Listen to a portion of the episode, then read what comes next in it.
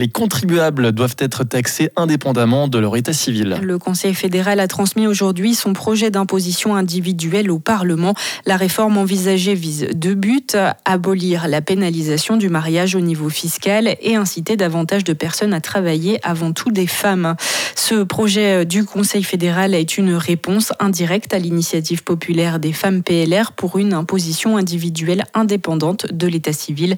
Karine Keller-Souter, chef du département fédéral des L'imposition individuelle doit permettre d'abolir la pénalisation du mariage qui fait que certains couples mariés payent plus d'impôts que les couples non mariés.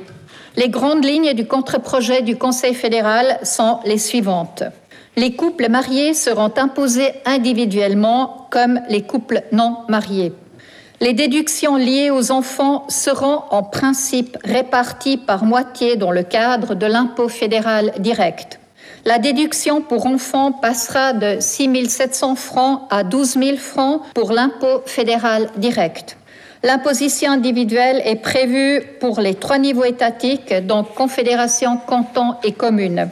La part des contribuables qui voient leur charge fiscale diminuer sera nettement plus importante que celle des contribuables qui voient leur charge augmenter.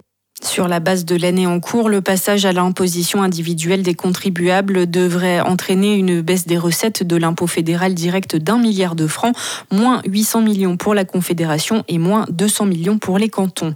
Cantons euh, qui sont loin d'être emballés, seuls 5, d'entre eux sont entrés en matière lors de la consultation et ce n'est pas le cas du Valais.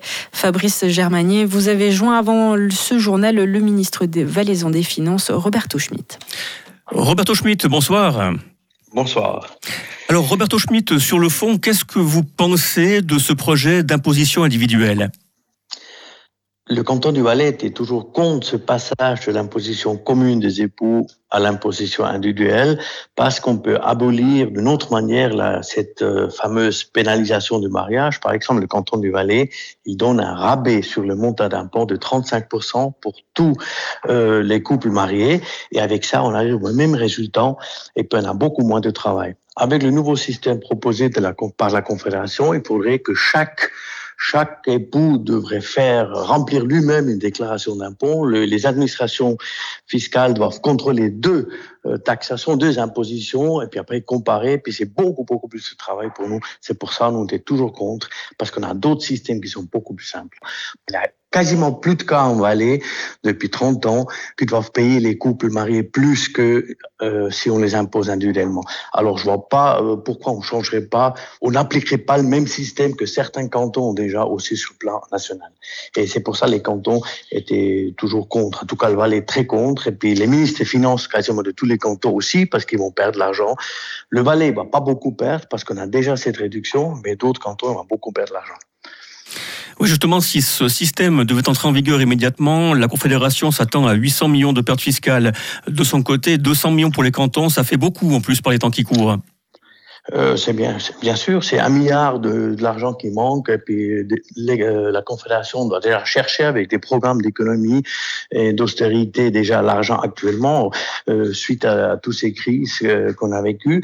Euh, pour le canton du Valais, comme j'ai dit, on aura un peu moins de recettes de notre part à l'impôt fédéral direct, parce que les cantons qui touchent aussi 200 millions, on, le, le Valais une partie de ces 200 millions.